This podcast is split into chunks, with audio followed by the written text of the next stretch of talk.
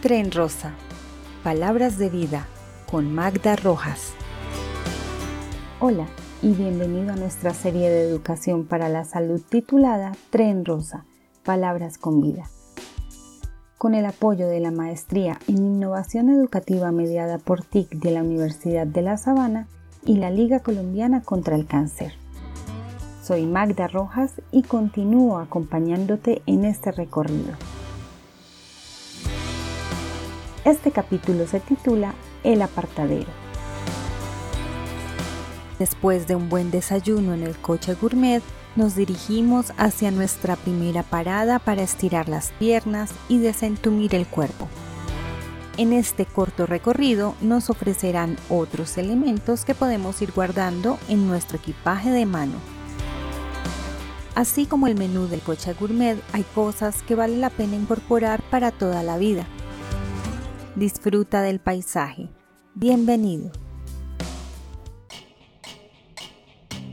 Por lo demás, encuentro que tu peso se encuentra por encima del ideal. Te daré orden para que empieces seguimiento por nutrición.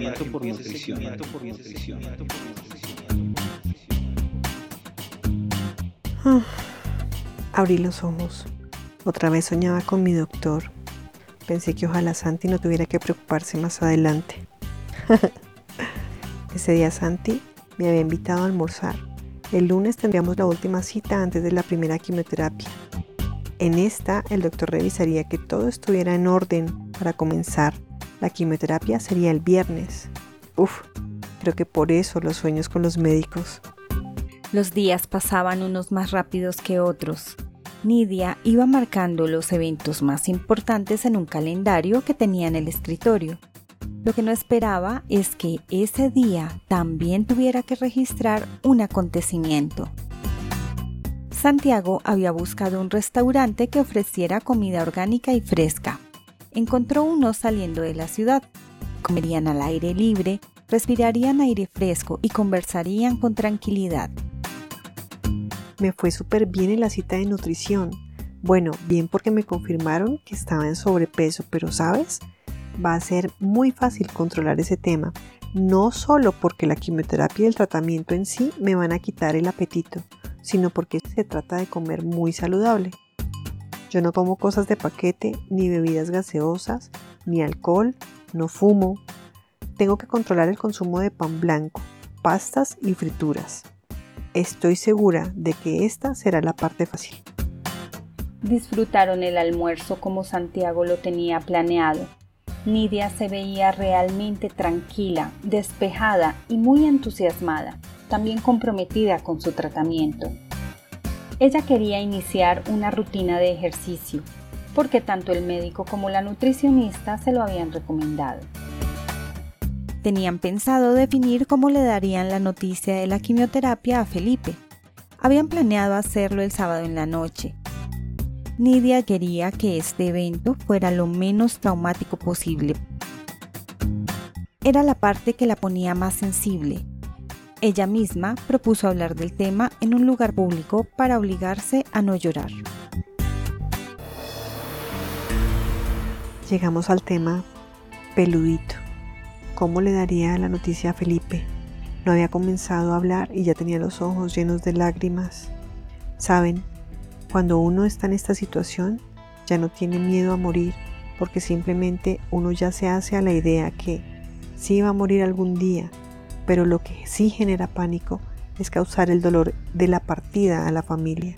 En mi caso, pensar en dejar a Pipe tan pequeño, solo, imaginar que no estaría para apoyarlo en los momentos difíciles, no poder compartir sus sueños, no festejar sus triunfos, eso es muy, muy fuerte. Santi estaba conmigo. Él se convirtió en mi polo a tierra. Decidimos que lo haríamos esa misma noche en casa después de ver una película y comer pizza. Lo haría yo y Santi estaría ahí para lanzarme el salvavidas si era necesario. Acordaron todos los detalles y cómo abordar el tema con Felipe. Incluso pensaron en una lista de preguntas y respuestas posibles. Lo más importante es que le dirían la verdad en un lenguaje comprensible. Nidia estaba conmovida. A pesar del terror que sentía, sabía que su familia y Santiago estarían para Felipe si hacía falta. Pidieron el postre y luego café. Entonces Santiago le dio a Nidia una nueva cosa en que pensar.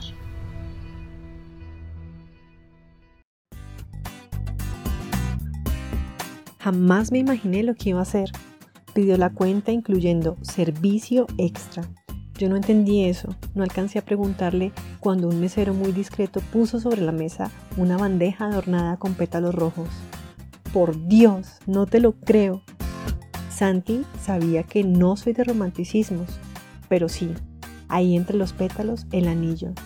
Lo miré con ojos de, ¿no es verdad? Nosotros jamás habíamos hablado de ese tema, Teníamos una relación estable desde cuatro años atrás, pero yo pensaba que vivíamos tranquilos con nuestra independencia. Estaba en medio shock. Es decir, era la propuesta no soñada más soñada de la vida, pero en este momento no sabíamos si yo tendría un felices para siempre.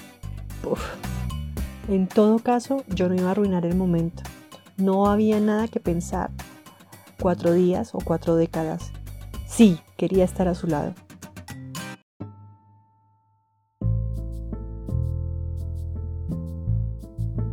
Se inició el segundo semestre del año. Para Diana, el último semestre de la carrera. Las vacaciones pasaron, así como un rayo. Estuve muy ocupada y activa. Dejé todo en manos de Dios. Las cosas saldrían como tenían que salir y como me había dicho Clau, yo tenía que ocuparme de aquello que nadie más podía hacer. Justo antes de terminar el semestre llamé a mi mamá y le conté que me habían ofrecido un trabajo en el restaurante, que era bueno porque podía enviarle dinero en lugar de irme casi dos meses a hacer una boca más que alimentar. Ella estuvo de acuerdo y se alegró porque para ella era como que yo estaba abriéndome camino. Seguí el consejo de Clau, en realidad mi mamá tenía derecho a saber.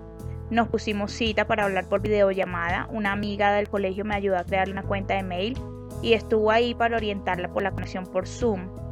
Logramos vernos y hablarnos.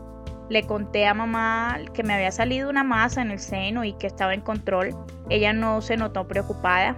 Es distinto cuando uno no menciona la palabra cáncer.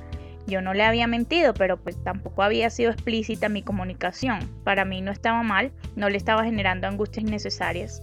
Diana trataba de convencerse a sí misma de lo que ya le había dicho su médico, Claudia, y lo que ella acababa de decirle a su mamá, se trataba de una masa y seguramente benigna. Es como estar en una montaña rusa de emociones. Te suben y te bajan. Eso sí, cuando yo me pongo un propósito, lo cumplo. La primera meta, dejar el cigarrillo. Eso serían dos semanas. Comencé restando el de la mañana. Como a los tres días quité el de media mañana, me demoré como cuatro días más y le quité el de después de almorzar. Y el día 10 quité el de la tarde y al final final, desde ahí ni uno solo. Si ahora sé que el cigarrillo aumenta la probabilidad de tener algo como el cáncer, yo no sería una tonta de seguir consumiéndolo. En mi trabajo de restaurante me fue súper bien. Aprendí administración de recursos y organización de procesos. Fue una experiencia súper interesante. Además, como le caí bien a la administradora, me ofreció continuar trabajando con el semestre durante mis tiempos libres. Después de las 5, Diana pasaba a la enfermería por Claudia. Ella la animaba a seguir adelante. Cuidar su salud era la meta. Estaban muy contentas con el logro alcanzado sobre el tabaquismo. Clau se salió con la suya. Antes yo hacía tanto ejercicio como una pierna dormida.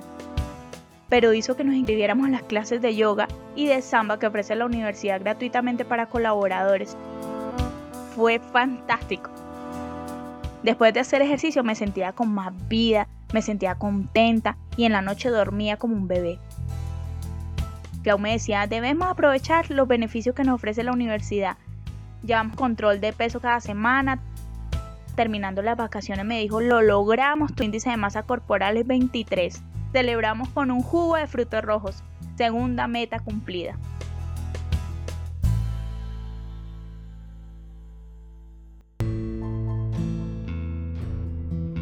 Iniciaron las clases y ese mismo día llegaron las autorizaciones del control y la ecografía. Diana corrió a contarle a Clau. El viernes siguiente la llamaron de la EPS para definir la fecha de la toma. Empezaba la cuenta regresiva. Clau me había ayudado a coordinar todo. Habíamos cuadrado mis clases de forma que me quedaran espacios si tenía que ir a citas médicas frecuentes y así esperaba no tener mucho lío con los permisos. La última ecografía había sido una pesadilla. Entonces me había quedado sentimientos desagradables y yo me sentía tensa y Claudia se dio cuenta.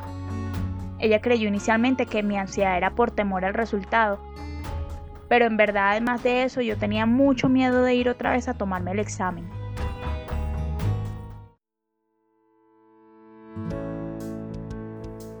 Recordemos hasta ahora qué estrategias tenemos a nuestra disposición para intervenir los factores de riesgo modificables.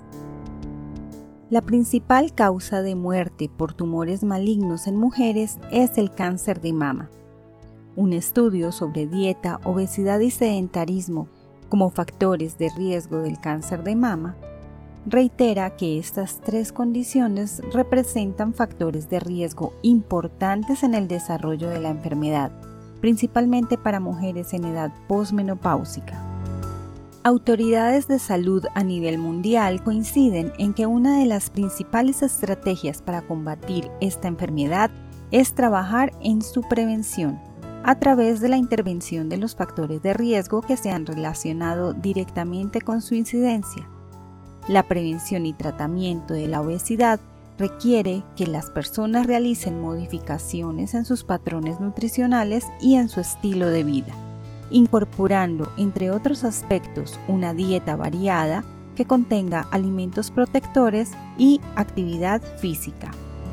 Otros estudios reiteran que el cáncer de mama es tres veces más frecuente en mujeres sedentarias con obesidad y que en su rutina diaria demandan poca actividad física, frente a mujeres activas más delgadas que consuman una dieta equilibrada, controlen su peso y hayan implementado una práctica rutinaria de actividad física.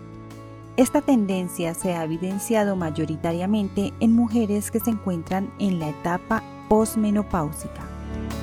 Todos los estudios concluyen que a través de prácticas saludables es posible disminuir el riesgo de enfermar por este tipo de tumor. Nidia y Diana han tomado conciencia de algunos factores de riesgo que las pudieron predisponer al desarrollo de cáncer y ahora pueden interferir con sus tratamientos. Han decidido libremente participar en la mejora de su estado de salud modificando algunos puntos de sus estilos de vida. El apoyo de su círculo social cercano ha sido sin duda un gran aliciente. Sin embargo, lo que más ha contado es su voluntad y su motivación por autocuidarse. ¿Quieres saber cómo fue este proceso para Gloria y Lucía? Entonces, sigue con nosotras. No te pierdas la segunda parte de El apartadero.